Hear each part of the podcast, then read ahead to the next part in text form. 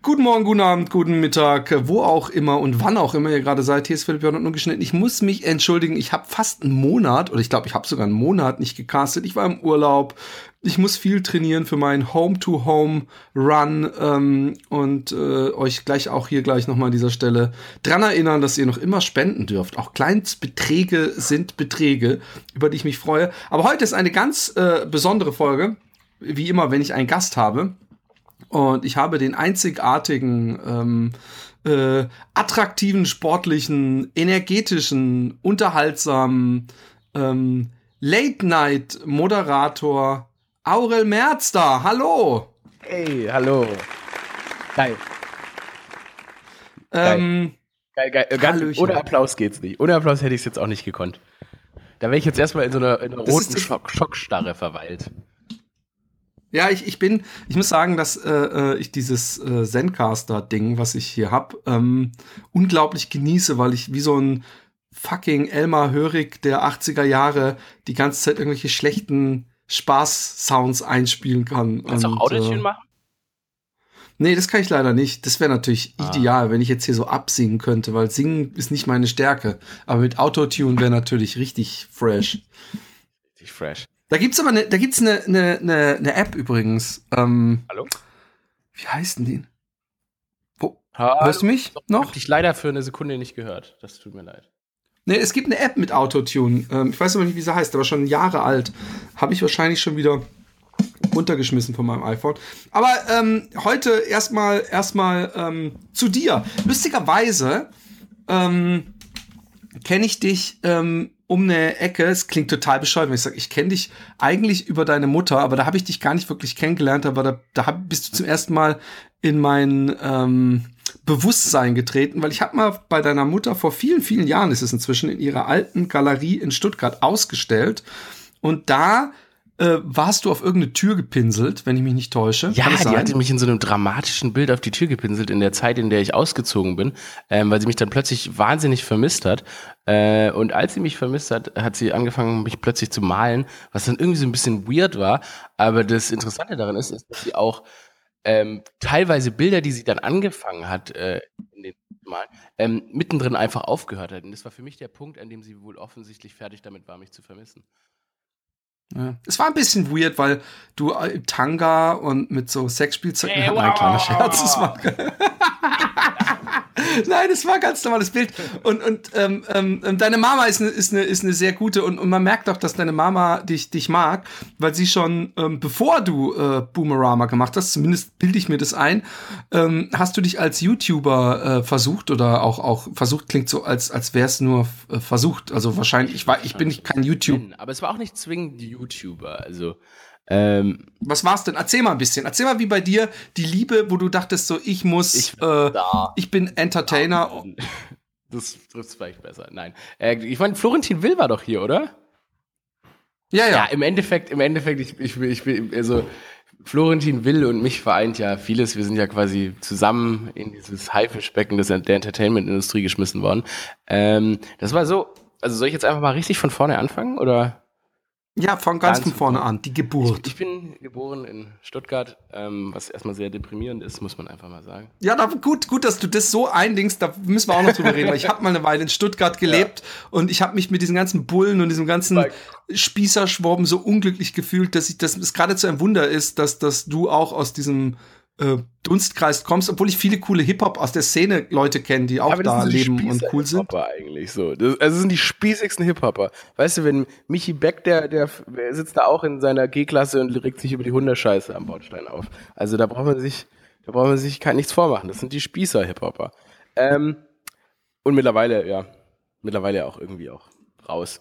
Aber äh, Stuttgart, genau, Stuttgart geboren, dann da irgendwie aufgewachsen, Abitur gemacht, ähm, und dann nach Wien gezogen und Publizistik und Kommunikationswissenschaft studiert, weil ich wusste tatsächlich, dass ich gerne ins Fernsehen wollen würde und ich wollte immer eine Late-Night-Show haben. Und bin dann nach dem Studium nach Berlin, weil ich dachte, wenn man Fernsehen machen will, muss man nach Berlin.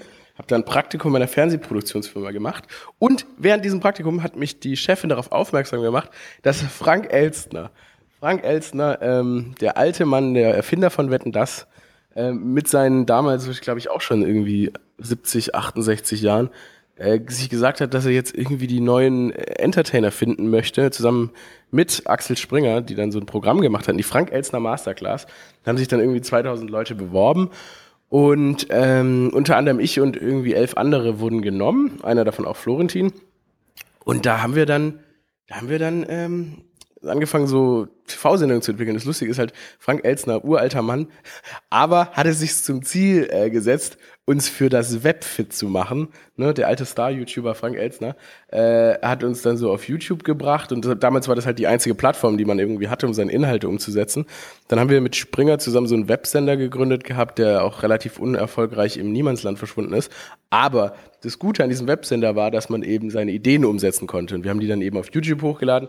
Äh, ich hatte halt von Anfang an das quasi Boomerama genannt. Mein Ziel war von Anfang an eigentlich, das ans Fernsehen zu verkaufen, die Sendung, und dann irgendwie im Fernsehen zu machen, weil das für mich irgendwie relevanter war. Weil ich glaube, ich so ein bisschen, ich glaube, ich bin in diesem Niemandsland alterstechnisch gewesen zwischen ähm, zu, also wenn man so, um jetzt wirklich erfolgreich zu sein, zu alt für YouTube und zu jung für Fernsehen. Und im Endeffekt bin ich da immer noch. Ähm, und habe dann meine Sendung, die ich entwickelt hatte und eben mit ganz, ganz kleinem Budget auf YouTube gemacht habe, an Tele5 denen vorgeschlagen und die haben sofort gesagt, ja, ja, machen wir, okay, kannst du in einem Monat liefern. Und dann zack, habe ich ein bisschen mehr Kohle bekommen und ähm, diese Sendung umsetzen können und jetzt eben schon drei Staffeln gemacht. Und Okay, okay, aber, aber äh, da, da habe ich jetzt so ein paar Fragen. Gerne. Ähm, ähm, Tele5 hat gesagt, mach und du warst völlig autonom, durftest machen, was du wolltest, musstest aber auch mit dem Budget von denen selber produzieren, musstest selber ein Studio suchen oder wie müssen wir uns ja, das vorstellen? auf jeden Fall. Also ich habe tatsächlich alles komplett, ähm, ich habe quasi in der ersten Staffel noch, noch sehr, sehr, sehr, sehr, sehr wenig Geld ähm, bekommen, ähm, um das eben umzusetzen. Ähm, und habe aber tatsächlich ja dann ein eigenes Studio suchen müssen. Hatte Gott sei Dank gab es irgendwie im Springer-Gebäude ein kleines TV-Studio. Das war dann auch ein winziges Studio, auch noch vor 20 Leuten die erste Staffel aufgezeichnet. Ähm, dann habe ich den Auftrag für die zweite bekommen. Der war schon größer. Da habe ich dann das alte Joko und Klaas Studio von Neo Paradise ähm, konnte ich mir dann leisten. Und ich habe mir eben ein Team zusammengestellt aus, aus ja, Leuten, die ich für talentiert halte und gut halte und dann eben dasselbe nochmal zur dritten Staffel ähm, jetzt gerade erst dieses Frühjahr, ähm, wo man sagen muss, dass ich glaube, da haben wir jetzt das maximale Budget erreicht und irgendwie das Maximale, was da irgendwie so rauszuholen war. Ähm, und ja, ich produziere die Sendung selbst, ich schreibe sie selbst, beziehungsweise ich teame immer ab mit Produktionsfirmen ähm, und übernehme dann quasi den Creative Producer Part, dass ich die kreativen Inhalte und so weiter alles bestimme und meistens auch schreibe, also das meiste auch schreibe. Und am Ende muss ich das Ding auch noch moderieren. Ähm, und äh, ja, so ist das jetzt schon in drei Staffeln passiert. Okay. Und drehst du die Staffeln an einem Stück durch und da, oder sind die irgendwie äh, live äh, jede Woche aufgenommen und am Wochenende gezeigt? Oder ja, die, das, das Ding ist dadurch, dass ähm, wir nicht die Möglichkeit haben, wie jetzt größere Sendungen wie das Neo Magazin, das Studio, weiß ich, ich meine, die haben ja einfach ein Studio gekauft. Ähm, die Möglichkeit haben wir ja nicht. Das heißt, wir müssen das Studio ja immer anbieten. Und deshalb zeichnen wir Studio im Blog auf und wir haben sehr viele Einspieler, ähm, in denen ich irgendwelche absurden Dinge mache. Und diese Einspieler äh, zeichnen wir quasi auch im Blog auf, so dass quasi die Sendung ab äh, Veröffentlichung, sobald ab der ersten Folge dann einfach komplett steht. Und dann ähm, geht das da raus an die Menschen und ich sitze eigentlich nur noch da und kann nur noch zugucken äh, und hoffe, dass es, dass ich nicht zu viele, dass ich, also dass ich nicht ab ähm, Mitte der Staffel mir denke, oh Gott, nein, noch fünf, in denen ich nichts mehr verändern kann. Aber so ist es. Es ist wie in einer Serie, wie man eine Serie drehen würde. Ist dir, ist dir jemals die Zeit in die Quere gekommen, sprich, dass du jemanden interviewt hast äh, zu, was weiß ich, irgendwas, was dann äh, bei der Ausstrahlung irgendwelche dramatischen Sachen passiert waren, dass jeder sich fragte, warum hat er ihn denn nicht dazu gefragt, dass er von seine Frau schlägt oder was weiß ich, was gab es jemals was, das, das dessen Problem wurde? Ja, das, Ding ist, das Ding ist theoretisch, theoretisch hab ich, kann ich mein Interview oder so überziehen, wie ich will. Wir machen zwar live on tape, aber wir haben die Möglichkeit zu schneiden. Nein, nein, ich meine, ich mein, da du nicht, so, da du in einem so, Block aufnimmst und wenn es dann drei Wochen später ah. ausgestrahlt wird und da irgendwas passiert ist oder ja. irgendwie generell äh, gesellschaftlich irgendwas passiert ist, dass du denkst, so. scheiße, jetzt habe ich ja, ein Problem. Ja, so klein finde ich, ist es natürlich super schade, also muss man einfach sagen. Zum Beispiel dann hatte ich Christopher Lauer von der SPD da ähm, und die Sendung wird genau um den Teil rum ver veröffentlicht, wo dann äh, Martin Schulz seine Kanzlerkandidatur Kandidatur bekannt gibt. Ähm, ich weiß noch, ich hatte im Vorgespräch damals mit Christopher Lauer, ähm, war er sich sehr sicher, dass, also er konnte nichts dazu sagen, meinte er, aber er hat so durchblicken lassen, dass sie sich alle sicher sind, dass Sigmar Gabriel das macht. Und ich hätte es halt spannend gefunden. Ich meine, weißt du, das ist dann eine große Überraschung zur richtigen Zeit, den richtigen Gast, aber halt irgendwie am falschen Tag aufgezeichnet. Ähm, solche Dinge passieren auf jeden Fall. Und vor allem, wie kommt er dann rüber, ja, ja. wenn er sagt, ja, ich glaube, sie mal Gabriel war's und vor Mittag ja. hat jeder im, im, im, Fernsehen gesehen. Das ist der Schulze. Ich glaube was viel, viel schlimmer ist, ist die ganzen, äh, die ganzen, ich habe ja immer so einen Monolog, wo man so ein bisschen Witze reißt. Und das Ding an den Witzen ist, dadurch, dass die nicht tagesaktuell sind, ist es natürlich nicht ganz so geil, auch für mich, weil du musst immer überlegen, was ist jetzt eigentlich in drei, vier, fünf Wochen, äh, sechs Wochen aktuell. Und pass mal auf, ich habe so viel, weil man es natürlich machen muss und es ist, äh, es äh, bietet sich auch an, weil es natürlich eine dankbare Fläche ist. Man macht ja so viele Witze über Trump. Und ich dachte ja. mir die ganze Zeit, wenn ich diese Witze mache, die auch wirklich von Herzen kamen, dachte ich mir, bitte Donald, stirb nicht an irgendeiner so Dorito-Verfettung, äh, bis ähm, wir ausstrahlen. Und ich dachte mir so, oh Gott, bei jedem Kack, den er gebracht hat, dachte ich mir, oh nein, nein, der wird impeached oder kommt ins Gefängnis oder so. Und es wäre halt so räudig, wenn ich Witze über den US-Präsidenten mache, der aber irgendwie schon lange nicht mehr US-Präsident ist. Ähm, und solche Dinge. Ich meine, klar, das ist, das ist gerade bei, bei. Aber das haben wir beim Podcasten zum Beispiel auch. Beim Podcast müssen wir auch mal aufpassen, dass wir nicht zu tagesaktuell werden, weil erstmal wir auch so eine zwei Wochen Vorlauf haben und weil auch Leute sich ein Jahr später alle Dinger erst äh, durchsuchen und entdecken. Das, und, das ist, und deswegen. Ja, ist das so ein Ding. Ja, sowas ist eigentlich, ich meine, so bei Wiederholungen irgendwie, da, ich, da kann man es, ich finde, da kann man es vielleicht noch einordnen. Also man kann einordnen, ach ja, du weißt du, das ist vielleicht eine schöne Erinnerung.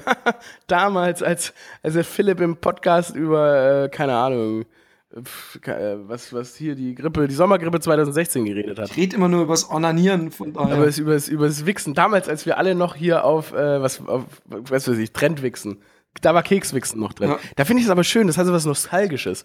Aber ähm, in so einer Sendung, wo man die den Anschein gibt, live zu sein, finde ich es nicht optimal. Aber ähm, ja, verstehe ich voll, verstehe ich voll. Also ich würde dann sogar übrigens wahrscheinlich sogar den Trump ganz weglassen, einfach aus der Angst, dass die Leute denken, oh mein Gott, da wurden doch schon jetzt 100 Witze drüber gemacht ja. und heute hat er doch sich einen viel größeren Fauxpas geleistet. Ja, Aber äh, das stimmt auch, das stimmt auch absolut, das stimmt auch absolut.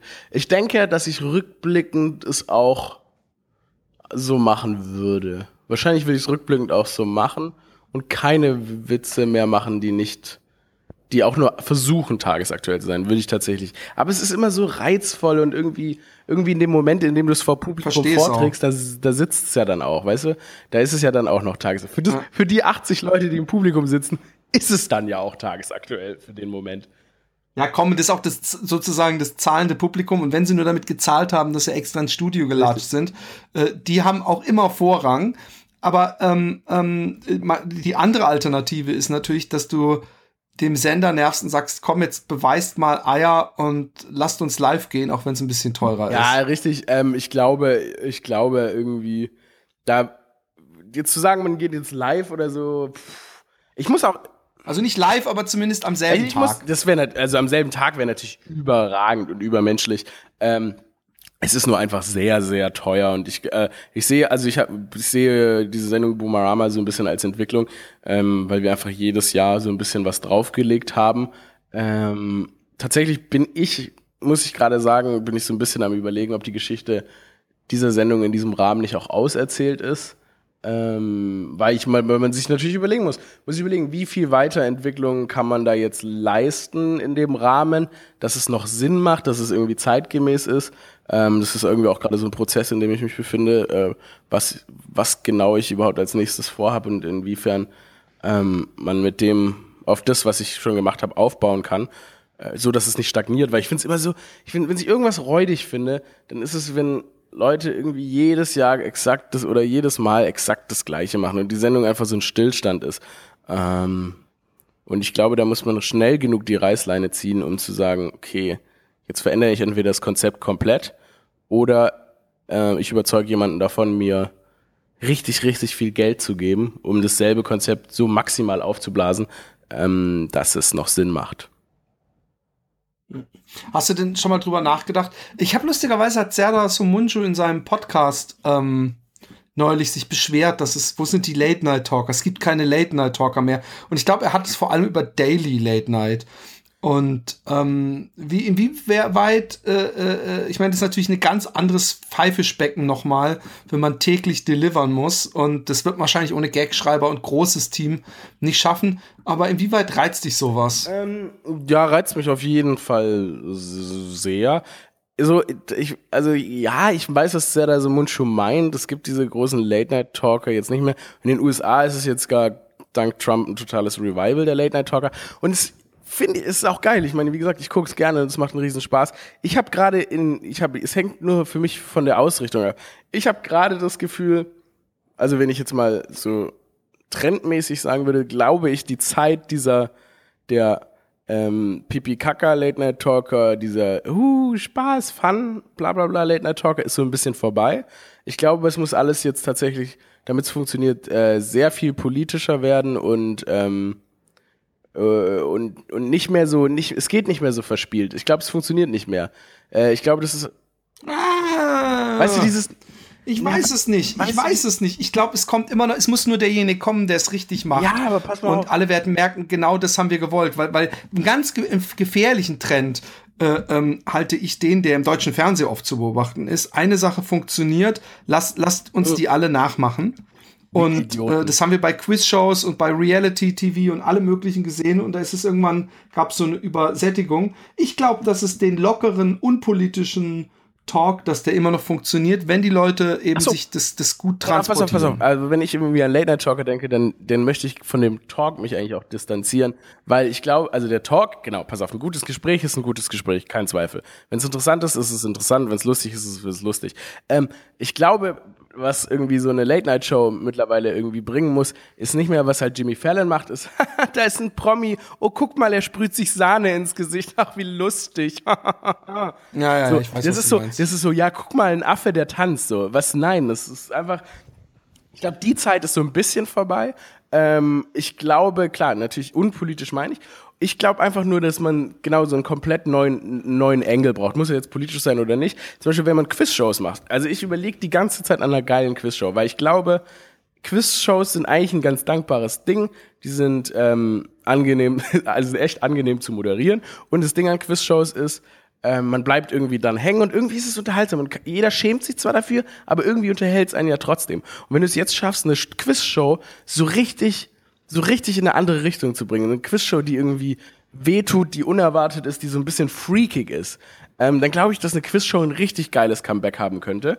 Ähm, und ich glaube halt auch bei einer Late-Night-Show, dass entweder überspitzt du sie komplett in die Absurdität, aber du darfst sie nicht mehr darauf basieren, dass halt irgendwie sich jetzt hier ähm, Brad Pitt äh, ein Marshmallow ins Auge drückt, weil dann wird's richtig langweilig. Irgendwie, das ist vorbei. Wir haben das jetzt alle gesehen. Ja, ich weiß genau, was du meinst. Äh, Aber daran habe ich auch gar nicht gedacht. Ich glaube eher, dass es, dass man, ich bin ich persönlich, also ich, ich sehe mich auch immer noch irgendwann mal vor einer Kamera. Ob das jemals glücken wird, ich bin einfach zu alt wahrscheinlich. Ich weiß Aber es nicht. schöner- Aber Philipp, ich denke mir immer, ja.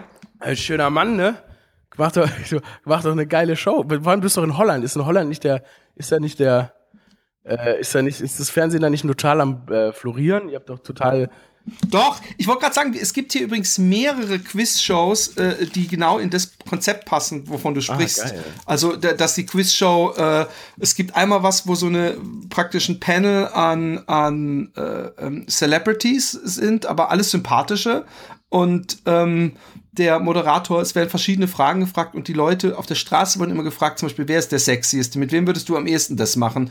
Äh, wer äh, ist wohl der sportlichste? Und dann müssen die selber immer sich einschätzen oder diese gesamte Gruppe einschätzen und danach gibt's Punkte. Was natürlich sehr schmerzhaft sein kann, wenn du bei der sexiesten Top 20 als allerletzter bist. Und es gab auch, also übersetzt die Glücksratte, also statt das Glücksrad. Und das war dann eben dieses Over-the-Top-mäßige äh, äh, äh, und, und, und, und so ein bisschen Grenzen äh, suchen. Aber es gibt da einiges. Also, aber ich bin, ich will nicht in Holland, ich will in Deutschland. Willst wenn ich, dann die große Bühne. Nee, auch weil, weil, weil, weil ich doch immer noch, ich, ich bin deutsch und, und es gibt hier in Holland einfach so ein großes Angebot für so ein kleines Land. Ähm, dass ich da auch nicht, was ich kann zumindest in, in Deutschland habe ich, hab ich so ein bisschen so ein Podcast-Fame Ah, und, und so eine Stimmt, gewisse Crowd, die ich mitnehmen kann. Ist dein, äh, natürlich ist dein Podcast-Fame rein deutsch, weil du den machst ja nicht in Holländisch. Genau. Ah. Voll. Ich bin, ich bin in Holland, genieße ich die Anonymität. Die, nicht, dass ich in Deutschland nicht die Straße runtergehen kann, aber es klingt Aber einfach toll. mal, was für eine Art, was für eine Art, sehr stimmt. In Holland, du, du bist wie Thomas Gottschalk, der nach Malibu zieht. Das ist für dich, das ist für dich Genau. Holland. Da kannst du Mensch sein. Da kann, da kann Genau. Philipp Jordan Philipp Jordan sein. Mal in Ruhe essen gehen, weißt du? Ja, ich meine, weißt du, du, du gehst da nach Holland, dann sitzt du da neben Sylvester Stallone im Café und ihr zwei zwinkert euch anonym zu und euch beiden geht's einfach Genau. gut. Ihr wisst, dass ihr eu- euch erkannt habt, aber Genau. ihr wisst, hier könnt ihr Mensch sein. Ach, das ist schön. Äh, Genau. Pass auf, erzähl mir doch mal, was für eine Art Show würdest du denn gern machen wollen? Weil, vorneweg, bevor, bevor du es erzählst, äh, ich weiß doch, ich, als ich bei den Rocket Beans das letzte Mal war, warst du ja auch da. Und da hast du ja diese. Call-In-Zeichensendung gemacht. Und ich fand die richtig witzig. Das fand ich richtig, richtig gut. Ich meine, ich war auch ein bisschen besoffen, Ja, muss also ich sagen, aber es war trotzdem gut. Also es es es ähm, ähm, danke erstmal. Ähm, das ist so ein Ding, das ich sowieso machen will. Da wird, wird, wird man auch sehen, ob das weitergeht. Momentan sind wir noch auf Sponsorensuche, aber vielleicht äh, äh, hieß es da im Notfall produzieren sie es ja vielleicht selbst. Das ist was, weil das halt so zwei Sachen von mir verbindet. Äh, äh, die Idee, die ich irgendwann mal hatte und ich habe das ja auf Facebook gemacht und habe gemerkt, dass das gut ankommt und ich da auch beides äh, verbinden kann. Aber ich hätte ehrlich gesagt, ich, ich, ich weiß es nicht. Es, es, es, ich bin der Freund von weniger große Showbühne und mehr klein. Eine, Talkshow, die meinetwegen um zwei Uhr nachts im WDR läuft, aber wo ich mit zum Beispiel dem Roma, mit dem ich Happy Day mache oder irgendjemand anders im Sessel sitz und man, ich, ich weiß nicht, eher äh, weniger Zirkus Halligalli, mehr zimmerfrei. Ja, in weißt du, was ich letzter, meine? also gerade, also gerade so mein Mindset entwickelt sich zurzeit auch immer so ein bisschen mehr zu alles reduzieren und so irgendwie auf eine Sache äh, basieren und nicht so nicht so viel drumrum, weil früher äh, früher war mein Ding immer so, ich will die pass auf, ich will immer noch die größte Bühne, die Menschen möglich ist, weil ich es irgendwie geil finde, eine Showtreppe runter zu spazieren, ähm, während Burlesque-Tänzerinnen sich gegenseitig anzünden, aber ähm, eine äh, kleine Show ist auf jeden Fall eine schöne Sache, aber unternimmst du da auch irgendwas? Pitchst du denn irgendwie? Nix. Nein. Ich, ich denke, ich, denk, ich, ich habe so eine lächerliche. Ich muss es auch einfach, eigentlich muss ich das machen. Ich wüsste gar nicht, wohin ich pitch. Ich bin nicht durch diese geile Frank Elstner Super, Superschule gegangen wie ihr. Und, und ich wüsste auch gar nicht, wen ich damit nerven sollte. Und was ich auf gar keinen Fall mache, nie, obwohl es mir schon oft Leute ans Herz legen, ist, dass ich zu einem Casting gehe. Weil ich bin kreativer, ich will nicht einfach mein Gesicht hinhalten. Sprich, ich will, wenn dann was eigenes pitchen oder was eigenes erfinden und nicht hingehen und so hey und ich hab mich kam da halt rein das war ne- das war jetzt habe ich einen Fuß in der Tür weil ich darf jetzt die Jugendsportsendung auf DSF moderieren oder so. Nee das will ich nicht. Äh, ich, ich will ich Ja, es will geht- äh, äh, Es geht, Grenzen auch, es geht mir auch ähnlich. Also das das Ding ist tatsächlich, ähm, ja, ich würde jetzt nicht sagen aus Verlegenheit, aber es ist natürlich so, dass ich glaube, ich kann mich nicht erinnern, jemals für irgendwas gecastet worden zu sein, sondern es ist einfach so, ich habe hab keine Sendung bekommen, also habe ich einfach selber eine erfunden und verkauft, so in der Art. Ähm, weil es ist in Deutschland, in Deutschland ist es so, wenn ein Sender, wenn ein Sender von sich aus aus dem Stand entscheidet, diese Person kriegt die Sendung, habe ich so das Gefühl, man geht den Weg des geringsten Widerstandes, nimmt so einen einigermaßen großen Namen mit einem schönen, langweiligen, Schwiegermutter-tauglichen Gesicht, ähm, der am besten irgendwie auch auch wirklich nie was Kontroverses sagen würde. Und dementsprechend bedeutet es aber für Leute mit einem losen Mundwerk und die einfach nicht jetzt Lust haben, es muss nicht mal loses Mundwerk sein, sondern Leute, die einfach nicht Lust haben, Standard zu sein, ähm, dass es sehr, sehr schwer ist, für die sich durchzusetzen. Und deshalb muss man da schon irgendwie mit seinen eigenen Ideen kommen. Und deshalb, selbst wenn du jetzt zu einem Casting gehst, das würde dir nicht so viel helfen, sondern du müsstest tatsächlich eine eigene Idee rausbrettern, weil Nee. man würde immer dann den, man würde dann immer den, die, die sichere Lösung wählen. Aber was dann, was ich dann nicht, nochmal, warum machst du dann, versuchst du dann nicht einfach eine Radiosendung in Deutschland zu machen oder deinen Podcast in gewisser Form irgendwie auch als Radiosendung zu machen und dann dadurch über irgendwie diese Rundfunkanstalt, die den dann versendet? Ja, das ist eine gute. Ich habe das letztens. Ist gut, dass du das sagst, weil ich habe letztens drüber nachgedacht, weil äh, äh, der Falk, den ich demnächst auch zu, zu Gast haben werde, der Hip-Hop-Moderator, der, der ist praktisch eingestiegen bei iTunes mit einer Radiosendung.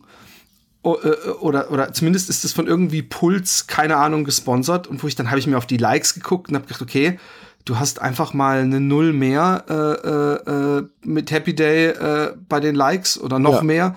Und, und warum hab, haben wir es noch nicht hingekriegt? Also gut, bei Happy Day verstehe ich sogar. Das ist so kontrovers, äh, dass das wahrscheinlich in keinem Radio gespielt werden könnte zu keiner Zeit. Aber ähm, dass ich ja, dass ich, ich, ich muss das machen. Du hast recht, du hast recht. Ich weiß auch nicht warum. Ich, ich bin, ich bin gut beim Kreativen. Also sage ich jetzt mal, ich, da, dass ich da produktiv bin, ja. Aber ich bin schlecht beim mich selber verkaufen. Das ist auch mit der Kunst so, dass ich da ganz selten mal Bock habe, zu Akquise ah, zu machen. Ich, ich. ich meine, ich kann das nachvollziehen und ich finde es auch immer irgendwie den ätzenden Part so. Äh, das Einzige, was ich sagen, was, was, was ich mache, ist, ich schreibe halt viele Pitches ähm, und kann ich glaube, ich kann bin auch ganz gut darin, Pitches zu schreiben. Ähm, und dann, wenn es dann, wenn es dann soweit ist, man dann irgendwie diesen Auftritt, das dann zu verkaufen, bin ich, glaube ich, auch nicht so schlecht darin. Ähm, aber das Ding ist halt, ich, bei mir ist es wirklich so, ich, wenn ich, wenn ich es nicht selber verkaufe oder nicht selber pitche, dann mach, also dann werde ich es halt nicht machen. Dann wird es halt nicht passieren. Und dann müsste ich mir einen richtigen Job suchen. Und das will ich nicht. so. Ja, das, das, das, da hast du auch also, was. Also deshalb, aber ey, pass auf, wenn es heute, wenn es heute an diesem Podcast hier ein, ein, eine Sache gibt, dann soll es die sein, dass wir dich wachgerüttelt haben, dass du da rausgehst und dein Zeug verkaufst. Ja, das ist eine gute Idee. Weißt du, das Problem bei mir ist, dass mich meine Kunst immer rettet. Ja, also, dass ich, ich dieses ja, zum Arbeiten gehen, ja da male ich schnell was und oder oder äh, verkauf irgendwas oder mache einen Auftrag äh, grafischen ja. oder so und dann habe ich wieder die Kohlen drin, denke ich, ja, ja, Ja, ich meine, cool. das ist natürlich, ich meine, das ist halt und, geil bei dir. Ich meine, du hast ja das ist ich meine, du hast ja du hast ja deine Kunst. Ich meine, das ist ja die das ist ja die das ist ja, die, das ist ja der Luxus. Ich vermute, wenn, wenn du, wenn du deine Kunst nicht hättest, wärst du hungriger und dann wärst du vielleicht irgendwie medial, ja. medial noch dominanter unterwegs.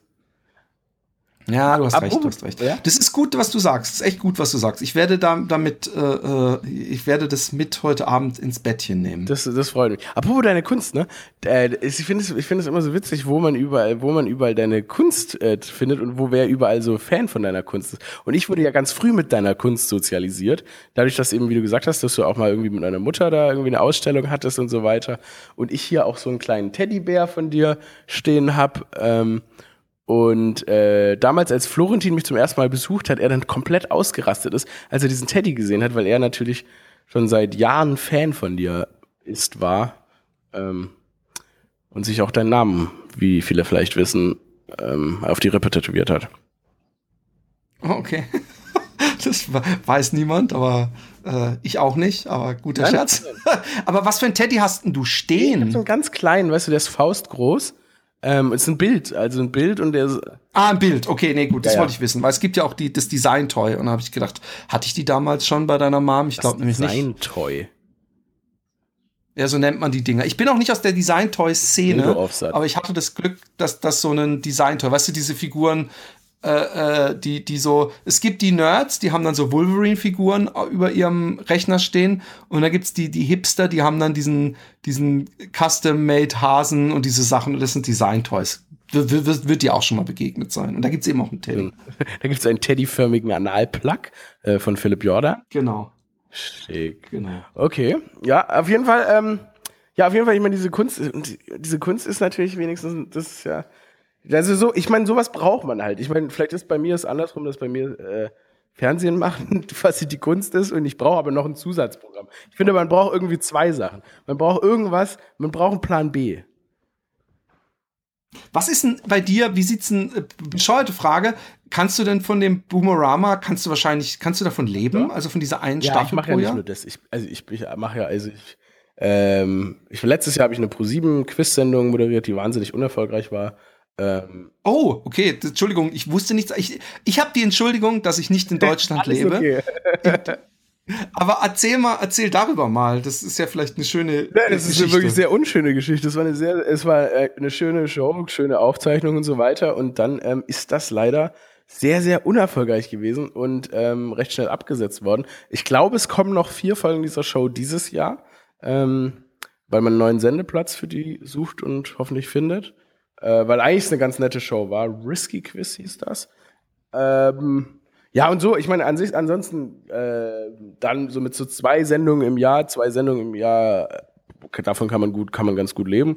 Man muss natürlich, dadurch, dass ich bei Boomerama natürlich nicht nur den Moderator mache, sondern eben auch alle möglichen anderen Jobs, bin ich mit der Sendung dann auch natürlich irgendwie fast ein halbes Jahr beschäftigt.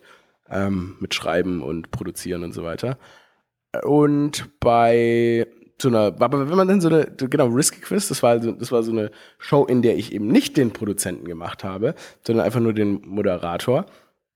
Und das muss ich sagen, war eigentlich ein schöner Luxus. Da fliegst du nach Köln, wirst gut behandelt, arbeitest fünf Tage und bist dann fertig damit. Und das war irgendwie so, das war richtig befreiend. Wenn es dann, wenn es dann in dem Moment, in dem das Ganze dann unerfolgreich ist, denkst du dir natürlich, was für ein Scheiß, ich mache nie wieder irgendwas, was ich nicht selber irgendwie verbockt habe und so weiter. Weil du denkst, ich könnte das ja dann hier besser und im Schnitt hätte man das noch besser machen können. Ähm, aber wenn man jetzt mit Abstand drauf guckt, muss man sagen, das ist natürlich einfach verdientes Geld und auch sehr entspanntes Arbeiten.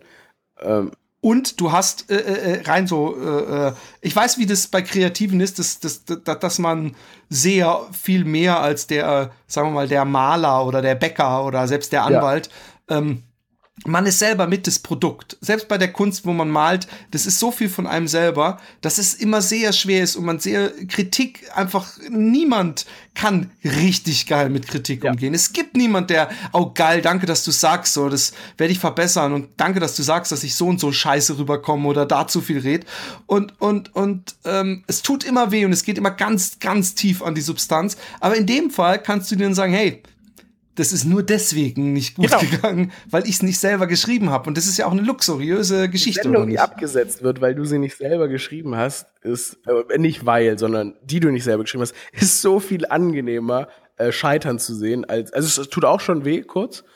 Ähm, aber dann ist es, du, du hängst nicht, du, das schmerzt dir nicht so lange, ähm, wie wenn es jetzt wirklich alles, wenn es dein eigenes Baby ist und so weiter. Ähm, ja, das mache ich und dann klar ab und zu mal irgendwie, naja, ungern, aber es, ist, es lohnt sich, eine Charity-Veranstaltung oder irgendeinen Mist zu moderieren. Nicht Mist, würde ich nicht sagen.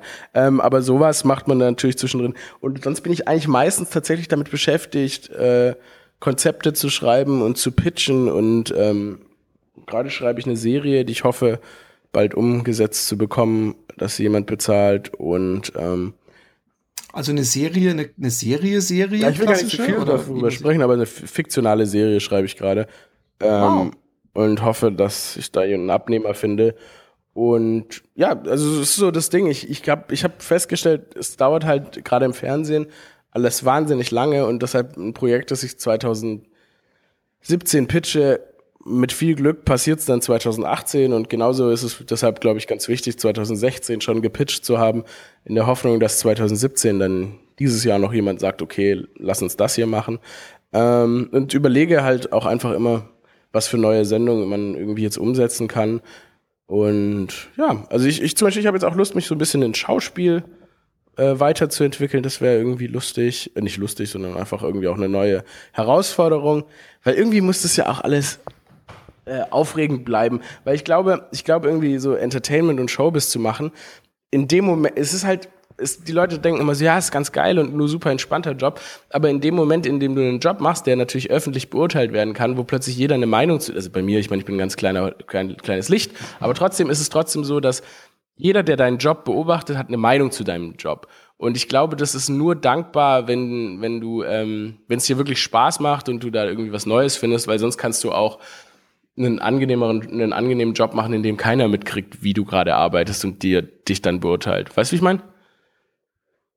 Ja, voll, ich, voll, zum Beispiel, voll. Zum Beispiel, wenn ich klar. einen neuen Job habe, dann, ich finde es dann auch immer so absurd. Sagen wir, ich kriege eine neue Sendung und dann steht das natürlich irgendwo in irgendeinem Medienmagazin und dann schreiben die Leute, hey, gratuliere, gratuliere, gratuliere. Und ich denke mir immer so, hört bitte auf, mir zu gratulieren zu dem Job. Erstens kann ich ihn ganz, ganz schnell verlieren. Und zweitens, wenn ihr einen neuen Job habt, kriege ich das nicht mal mit. Und ich kann euch auch nicht gratulieren. Und das ist irgendwie so unangenehm an der Sache. Jeder kriegt mit, wenn du einen neuen Job hast, aber jeder kriegt auch mit, wenn du wieder gefeuert wirst oder wenn es schlecht läuft. Und das ist so ein totales, ein totales Novum als ähm, On-Air-Persönlichkeit. Und der, daran, glaube ich, kann ich mich nie gewöhnen. Aber. Ja. Also bei mir ist es so durch die Podcasts, dass ich, ähm, ich habe immer das Gefühl, keine Sau hört die. Ich, ich sehe zwar wie viel Downloads wir haben ja. und alles. Aber allein auf Facebook bin ich mal manchmal total überrascht, wenn gewisse Leute sagen, ja, ja, das hast du ja auch im Podcast jetzt nicht so, was du hörst bei einem Podcast, wo ich dann denke, shit, man, ich muss echt aufpassen, was ja. ich sag.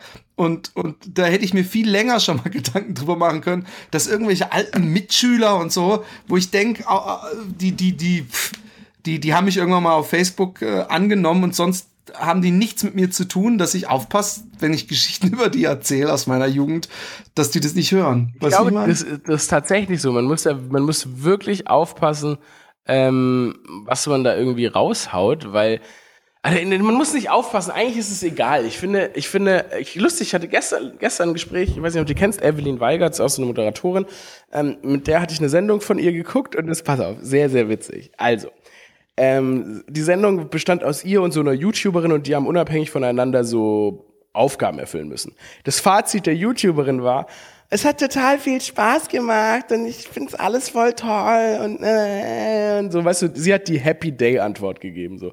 Die, die jeder sagt, ach, sympathisches Mädchen. Und meine gute Freundin Evelyn sagt dann, sagt natürlich, das war absolute Scheiße. Sowas Bekacktes würde ich nie wieder machen. Ich überlege, ob ich jetzt erstmal neun Jahre schlafen gehe. Irgendwie so nach dem Motto. So. Weißt du, so eine, so eine nicht happy Antwort, sondern einfach eine reale Antwort, real, bla bla bla. Und am Ende, wenn jemand aber die Sendung guckt, weißt du, dass von 500 Leuten werden 495 sagen, oh, dieses sympathische Mädchen, das hat das Ganze toll eingeordnet. Die mag ich. Die ist positiv. Da kommen nur gute Energien und toll. Und, und 495 werden sagen, die andere ist scheiße. Schau mal, wie blöd und arrogant und negativ die ist. Und fünf Leute, und für fünf Leute macht man dann diese Gags, die sagen, geil, Mann die ist wenigstens ehrlich, die ist real, die ist lustig und so weiter. Weil die Leute eigentlich darauf stehen, also zu Großteil, dass man alles irgendwie so, dass alles glatt ist, habe ich immer das Gefühl. Diese paar Leute, die unseren ja. Humor oder so ein bisschen, bisschen ähm, weniger, weniger glatt gebügelten Humor verstehen, die sind eigentlich ähm, immer in der Unterzahl. Leider. Ich glaube aber, das ist ein guter Punkt, den du ansprichst, weil, weil ähm, ich habe mir öfter schon Gedanken gemacht, ob ich nicht viele über, also gerade bei Happy Day oder auch in Zelluleute haben wir so, so teilweise so Insider gehabt und ich habe gedacht, eigentlich muss ich äh, äh, gar nicht nur um authentisch zu sein, sondern einfach um, um funktioniert es am besten, wenn ich versuche, das zu machen, worauf ich Bock habe. Und einfach zu hoffen, dass die Schnittmenge beim Publikum genauso groß ist oder groß genug ist, dass, dass es funktioniert. Weil, weil ich denke immer, ähm, ja, selbst wenn es dann Jokes sind, äh, die, die total weird wirken, ja. es muss Leute geben, die denselben Humor da draußen haben wie ich und die das schon dicken. Und mir ist es kackegal, äh, äh, wenn, wenn, was weiß ich, jemand meint, äh, äh Comedy studiert zu haben, mir erzählt, dass das so nicht funktioniert, denke ich, ja, ich bin sowieso mehr so von dem äh, Comedy studiert. Ich mag eigentlich auch. Ja, es gibt so Leute, die erzählen, die, die, die, die, die, die reden vor allem gerne über Comedy und, und wie wichtig und wie toll sie Comedy machen, wo ich dann denke, nee, ich, ich, äh, ich bin lieber ein lustiger Typ und, und versuche gar nicht das Ganze so strategisch rauszubringen, sondern versuche ich zu sein. Und ich weiß auch nicht, ähm, was gibt's denn da für Beispiele von Leuten, die ich einfach gerne immer in Talkshows sehe, Russell Brand oder so ist so einer. Ich glaube, der versucht gar nicht witzig zu sein, sondern der ist einfach so, wie er ist. Und, und das kann unglaublich nervig sein. Einfach eine Naturgewalt. Ja, aber es gibt Leute, die finden ihn unglaublich nervig und, und er ist halt er. Und das finde ich genau so, äh, äh, dieses Ding will Kennst ich auch machen. Miller? Das einfach, dass man einfach, Miller? Ich glaube schon, warte mal kurz. Ich bin so schlecht mit Namen. Ich guck mal kurz. Oder. Eric Andre und TJ Miller. Weißt du, das ist also vielleicht. Ach so, ja, das, ja, das klar. Sind Leute, das sind Leute, ähm, Eric Andre ist mein, ist der ja. Gott. Eric Andre ist der Gott und, er und gar und, nichts. Es geht ihm darum, genau. irgendwie Witze zu machen und wenn von 2000 Leuten 10 das richtig, richtig geil, richtig geil finden, dann reicht das. Ähm, das ist es nur leider so, dass bisschen die Grundgesamtheit in Deutschland jetzt nicht so groß ist, dass wenn du es hier mit, nur mit 5 von 2000 äh, ähm, dich mögen, dann wird es immer ein bisschen eng bei uns. Und dann, äh, ich glaube, in den USA ist es noch leichter, so deine Nische zu finden, weil da irgendwie jeder, der erstens die Grundgesamtheit ist größer und zweitens Comedy hat auch irgendwie so ein bisschen höheren Stellenwert. Ähm, deshalb ich, hab ich, ich bin mir noch nicht hundertprozentig sicher, wie das hier in Deutschland funktionieren wird und auch in Zukunft noch funktionieren wird. Ähm, deshalb, ja, ich bin jetzt nicht der allergrößte, ich bin, was Comedy angeht in Deutschland jetzt auch nicht der aller, äh, ich, also ich habe nicht die allergrößte Hoffnung, aber ähm, dass in Deutschland es gute Comedy gibt, meinst du? Ja, und dass sie wertgeschätzt wird, beziehungsweise dass man auch wirklich da so seinen Raum findet, ähm, den es braucht. Ich meine, ich könnte jetzt sagen, hey, dieser, ähm, dieser, wie heißt der? Ich bin, ich war beide zum Glück nicht mehr richtig aktiv miterlebt, da habe ich schon in Deutschland gelebt, aber dieser Bülent Ceylan, wie heißt dieser Verschwörungshoschek aus, aus Berlin, der so Riesenseele zieht? Also ist Bülent Ceylan und der Mario Barth, ja. Genau, weil die, die haben ja, die haben ja, ich habe zufällig diesen Bülent Ceylan, oder wie der heißt, ähm, habe ich mal durchgesäppt. Ich habe ja auch deutsches Fernsehen, aber das ist so weit weg von den Kanälen und ich meine, inzwischen guckt man ja sowieso nur noch on demand. Aber ähm, ich habe da mal durchgesäppt, da hat er ist er in so einem Stadion aufgetreten, habe ich gedacht, wow, krass, so ein ganzes Stadion gefüllt als Comedian. Und ich habe mir das zehn Minuten angeguckt und in den zehn Minuten haben sich die Leute totgelacht und ich habe echt ich habe echt gedacht, das kann nicht sein, ja, dass man so haben, billig oder so mit so schlechten Sachen solche Hallen füllt. Das ist unmöglich. Mit dem Eintrittsgeld abgegeben. Das ist unglaublich, wenn diese komischen, wenn also wirklich, ich ich ich ich frage, also ich freue mich ja, dass die Leute Spaß haben, aber wenn ich wenn ich irgendwie das Stand-up sehe und dann irgendwie nicht so richtig auch nicht richtig verstehe, was lustig ist, dann ist es schon irritierend, weil es ist mir, es ist so ein Humor immer, der da, darauf abzielt, so, kennst du, hä? Oder das hast du ja auch in deinem Alter gelebt. Und dann lachst du einfach darüber, dass der offensichtlich auch Kissen in seinem Bett liegen hat. Einfach so Offensichtlichkeiten. Aber ja. Obwohl das eine Grundformel von Co Comedy ist. Aber, aber du siehst bei Seinfeld und Co., dass man das wesentlich weiter und tiefer ja, und besser machen kann als die, die. Pass auf, du nicht nur, nicht nur erwähnen, dass du auch ein Kissen hast. Wir haben ja auch ein Kissen, oder? Kissen haben wir alle. Kissen! Und alle, wuh! Als wäre es ein Witz gewesen. Und das irritiert mich. Weil, warum, warum, warum sagst du, warum sagst du, machst du nicht einen guten, guten Witz aus dem Kissen oder so? Und das ist halt irgendwie dieser. Und ich habe, weißt du, ich habe mit Happy Day haben wir was gefunden, Entschuldigung, äh, wo wir denken, okay, das Kissen hat jeder und da kann auch jeder drüber reden aber ähm, äh, dass man sich den Arsch nicht richtig abgewischt hat, mal und es irgendwie später erst merkt, darüber redet keiner, aber auch das hat schon jeder mal erlebt.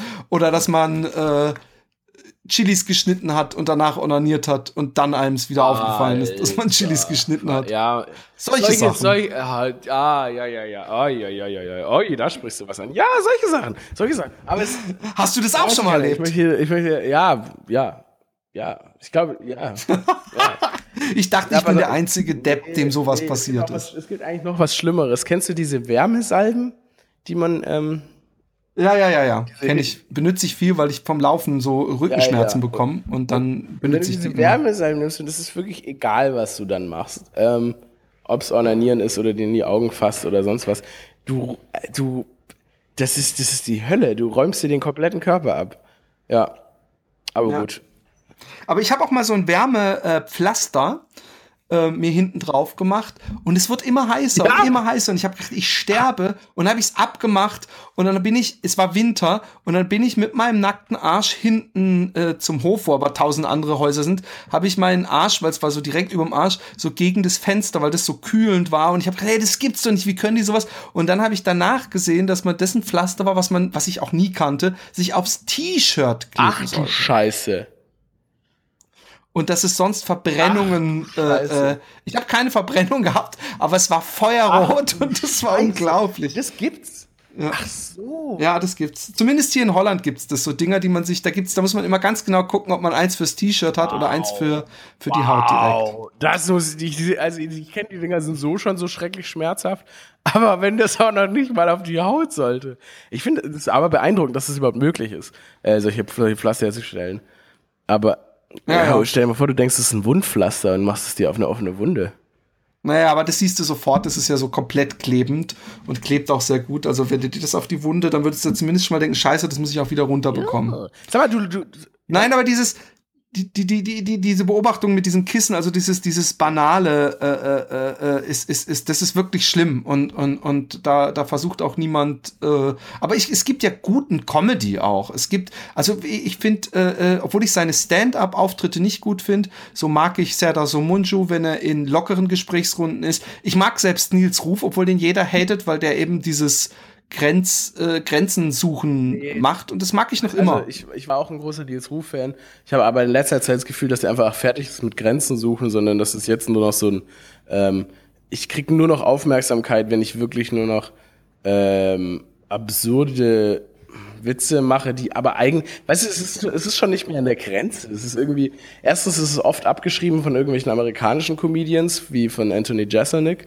Ähm, und es ist, wenn, wenn irgendwie was kommt, es ist mittlerweile, es ist meistens nur plump rassistisch oder frauenfeindlich. Es ist irgendwie, ja. ich sehe es irgendwie nicht mehr. Ich sehe keine, ich sehe keine Grenzen brechen mehr, sondern ich sehe dann hör dir mal die, die, die blaue Stunde-Folge an, wo ja, er zu Gast war. Mit Zerdas und Und, und sie machen jetzt scheinbar zusammen Podcast. Und da hast du ja, ja also da hast du ja praktisch die Anstandsdame Serda, die äh, mit ziemlicher Sicherheit, wenn er rassistische oder zu grenzwertige Sachen macht, ähm, ähm, da nachhaken wird. Und Serdas Munch hat sich in letzter Zeit immer wieder in seinem Podcast geäußert gehabt, dass er glaubt, dass die Leute äh, Nils Ruf falsch einschätzen. Und, und, und äh, ich, ich, aber ich muss dazu auch sagen, ganz ehrlich, ich habe Nils Ruf das letzte Mal wirklich verfolgt, als ich in Deutschland gelebt habe, sprich als er da auf Viva 2 diese Sendung äh, äh, Kamikaze mhm. hatte. Und danach habe ich halt nur mitbekommen mit diesen Roger Cicero-Tickets ja, das ist auch, aber oder Roger Cicero oder wie der heißt. geklauter Witz,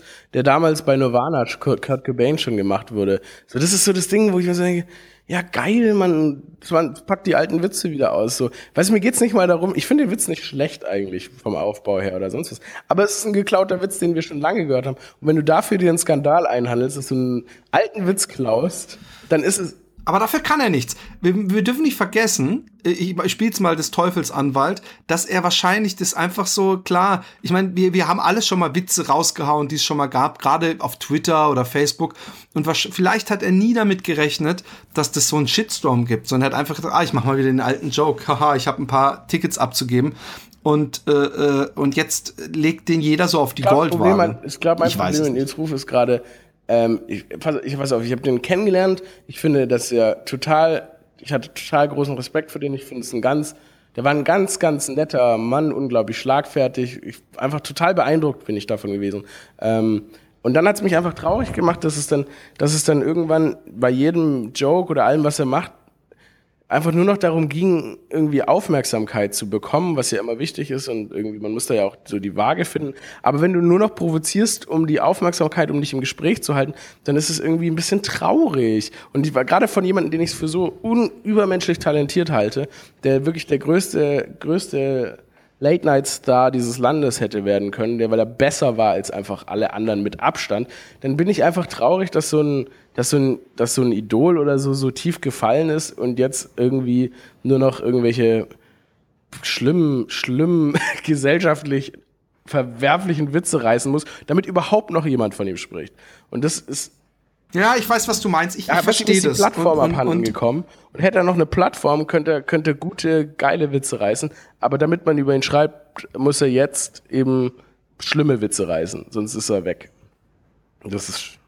Ich bin gespannt auf den Podcast. Ja, das glaube ich ist auch eine gute Lösung. Ich glaube, vielleicht, vielleicht kommt ja dann auch wieder ein Flow irgendwie. Also ja. der Nils Ruf. Aber ich, ich habe von diesen Provokationen, ich meine, er hat das früher auch gemacht. Das Kamikaze hat davon gelebt, dass er Grenzen äh, überschreitet und, und, und das ist auch gar nicht so, ich lache dann auch nicht über den Joke selber, sondern es ist wie bei Anthony Jeselnik, ähm, der, der dann eben, wo man einfach denkt, krass, hat er das jetzt sich wirklich getraut ja. zu sagen? Geht der so weit auf einer Bühne, auf einem Podium äh, vor Publikum? Und äh, trotzdem fand ich, habe ich seine Schlagfertigkeit gemocht. Gerade ähm, wenn er eigentlich mit Leuten gesprochen hat, die, die, also wenn er, was weiß ich, mit Feministen spricht, ja. Ich bin eindeutig Feminist, ich bin für Frauenrechte, wir sind da noch lange nicht da, wo wir sein müssten. Aber dann gerade finde ich das so smart, wenn er es schafft, mit hochintelligenten Frauen zu reden und sie kommen nicht gegen seine Art an und er lässt sie doof aussehen. Da finde ich es einfach lustig, weil ich finde, das spricht, ich mag Schlagfertigkeit und das hat er halt. Und deswegen, du hast recht, braucht er eigentlich eine, eine Talkshow anstatt irgendwie über Twitter. Ja, irgendwie ist, mein Problem ist auch wirklich, also erstens, ich glaube, ich habe mit zu vielen Leuten gesprochen, die mit ihm, mit ihm zusammen gearbeitet haben und habe die schlimmsten Geschichten gehört, die man sich vorstellen kann. Aber es ist auch irgendwie so, dass ich das Gefühl habe, dass diese Schlagfertigkeit auch so ein bisschen abhanden gekommen ist. Aber vielleicht auch einfach, weil, weiß nicht, weil das, ich glaube, ich, Vielleicht ist er, ich, irgendwie, ich sehe auch nicht mehr diese Schlagfertigkeit, die ich noch vor ein paar Jahren gesehen habe. Ich finde, wenn der diese Straßenumfragen macht, denke ich mir immer so, warum delivert der jetzt nicht richtig, so wie früher? Irgendwie fehlt mir dem sein Punch. Ich habe irgendwie, ich bin enttäuscht. Aber ich glaube, ich habe auch einfach zu hohe Erwartungen an Nils Ruf gehabt. Ähm, Ja, ich auch. Ich, ich, ich, ich habe auch. Irgendwann war er ganz weg und dann habe ich sogar den No-Go gebracht, dass ich ihm so eine Art, nenne ich Fan, aber dass ich gesagt habe, hey, mach doch bitte was. Mach doch wieder, mach doch eine Talkshow oder mach doch irgendwas. Und, zurück hat er dir einen Dickpick geschickt wahrscheinlich. Nee, gar nicht. Er hat gar nicht reagiert. Aber das ist auch, ist auch, glaube ich, echt äh, zwölf Jahre her oder so. Also da war gerade war gerade so Viva und alles weg und da war er kurz oder das war noch bevor er so er hatte ja eine Late Night mhm, kurz, oder? Wie war ähm, die? Ich also eine Sache, ich eine Sache äh, mochte ich ja nicht. Ähm, also ich fand's geil. Peter Rütten war sein Sidekick. Peter Rütten und dem großer Fan von Peter Rütten. Klar ist ja auch so eine Tele 5 äh, äh, Verbindung da, ähm, den finde ich großartig. Was ich an der Sendung komisch fand, es war, wenn eine Frau zu Gast war, dann war das immer so ein bisschen, dann hatte das irgendwie immer so einen, so einen, so einen, so einen Männerbelästigungsstyle. Dann war die Sendung irgendwie zu männlich. Weil ja, die zwei haben sich dann immer so auf so eine Frau, das war Eva Pattberg zum Beispiel sogar, die haben sich dann immer so auf so eine Frau gesetzt und dann aber so, weil es sind ja zwei erwachsene Männer so, beide irgendwie, also Peter, glaube ich, 45 gewesen oder 40 irgendwie und Nils Mitte, Ende 30 oder irgendwie sowas. Und du hattest immer das Gefühl, dass die so, ja, hey, bist ja eine Frau, äh? geil, bist geile Frau. Äh. Das war dann, für mich war das dann so, es hatte für mich so was Belästigendes. Wie zwei, ja, ich weiß genau. Es war so, so, zwei Männer im Fernsehen belästigen eine Frau. Und das war bei Nils oft so, dass das manchmal nicht unbedingt, manchmal war es charmant, aber manchmal hat es auch irgendwie so ein bisschen so was, was sich dann irgendwie, da fühlt man sich unwohl, das zu gucken. Weißt du, wie ich meine? Ja. Ich weiß genau, so was zwei du meinst. In Amerika hätte er damit wahrscheinlich große Probleme ähm, ähm, oder gar eine ja. Klage am Hals, ja. weil, weil äh, zu Recht auch irgendwie. Aber ähm, ähm, lass uns mal weggehen äh, zum Abschluss von Nils Lass mal Bashing. Nils wir haben ja nicht gebasht, wir haben ja auch gesagt, dass er unglaubliches Talent Nein, ist. Nein, ja, ja, genau, genau. Ähm, was sind deine großen, äh, also klar, du pitcht täglich und alles. Schön wär's. Äh, sagen wir mal, du, du hast jetzt hier ein, ein Blanko-Lebens- Scheck und darfst ähm, einfüllen, was, was, was alles passiert in den nächsten Jahren. Was sind deine großen Träume? Also ich habe schon gehört, Showgirls, die sich beim Runtertanzen von der Showbühne gegenseitig anzünden, finde ich schon mal ganz grandios. Ähm, ja, also, puh, also tatsächlich bin ich gerade, glaube ich, zum ersten Mal seit sehr, sehr langem so wirklich am überlegen, worauf ich jetzt sehr, groß, sehr großen, worauf ich wirklich gerade brenne, worauf ich richtig krass Bock habe. Ähm, ich will auf jeden Fall eine fiktionale Serie umsetzen. Das wäre mir sehr, sehr wichtig irgendwie. Ähm, ich habe auch Bock zu Schauspielen jetzt noch. Ähm, große Sendungen moderieren immer gerne. Aber ich überlege halt auch gerade, was, was ist, was ist, wie gesagt, die Zukunft. Klar, Netflix, Amazon oder sonst was. Ähm, macht es Sinn, mit solchen Partnern irgendwie was ähm, auf die Beine zu stellen, weil so schön es ist, egal was du machst, es ist wichtig, dass der Partner, mit dem du es machst, ähm, weiß, wie man es vermarktet und eben auch weiß, wie man es an die Leute bringt.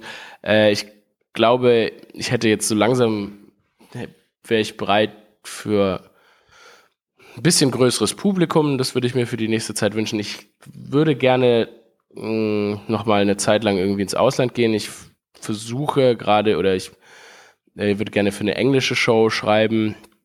Ähm, am liebsten BBC oder irgendwas äh, versuche ich gerade irgendwie Kontakte herzustellen.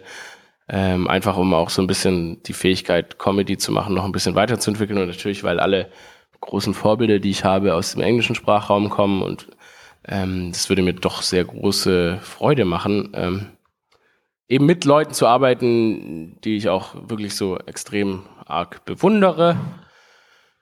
Und ähm, dann denke ich, geht es auch so gegen zwei, ja, vielleicht so in vier, fünf Jahren werde ich mich dann aufs äh, Sterben vorbereiten und dann 35 Jahre weiter darauf warten. Das ist schön. Das ist ein, ein schönes Schlusswort. Vielen Dank. Ähm, übrigens, wir machen das hier so wie im Radio, wenn man was gewonnen hat. Bleibt noch dran, ja. kurz. Ähm, aber wir verabschieden uns und man kann dir wo auf Instagram, äh, Twitter und überhaupt folgen. Folgt mir auf Instagram, und, und so. Instagram, Leute. Instagram, das ist die Zukunft. Instagram Aurelsam. Ja, aber wie heißt Aurelsam. du da? Also Aurel Merz kann man auch suchen und dann findet man es auch. Aber ich, was ist denn deine Lieblings-App? Das will ich zum Abschluss auch noch wissen. Was denn? Facebook Echt? leider. Ich bin, ich bin so oldschool, ich bin nur auf Facebook unterwegs und ich mache inzwischen auch Instagram. Aber ähm, äh, Dings, ich hatte es mit wem hatte ich es denn da drüber? Ich hatte es mit irgendjemand, glaube ich, auch in diesem mhm. Podcast drüber.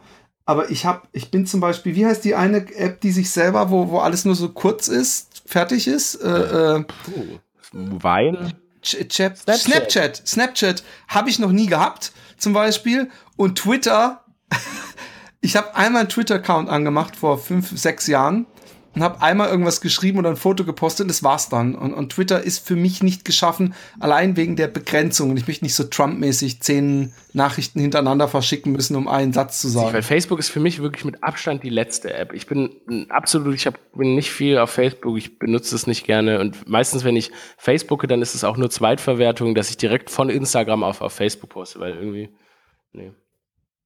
Ja, ich muss, ich, ich bei Instagram fange ich ja immer mehr ah, an, äh, äh, das zu genießen. Das an, du machst da ja und mit deinen Laufbildern Home to Home Run, was ich übrigens sehr interessant und cool finde. Ähm, deshalb Instagram. Das wird was, das wird echt was. Bin gespannt. ich auch. okay, David. Äh, Okidoke meine ich, äh, reingehauen Wiedersehen, und tschüss.